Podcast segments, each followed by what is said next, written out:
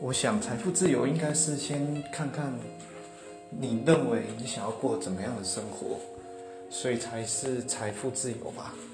有的人可能只要一个月两万块他就能过他想要的生活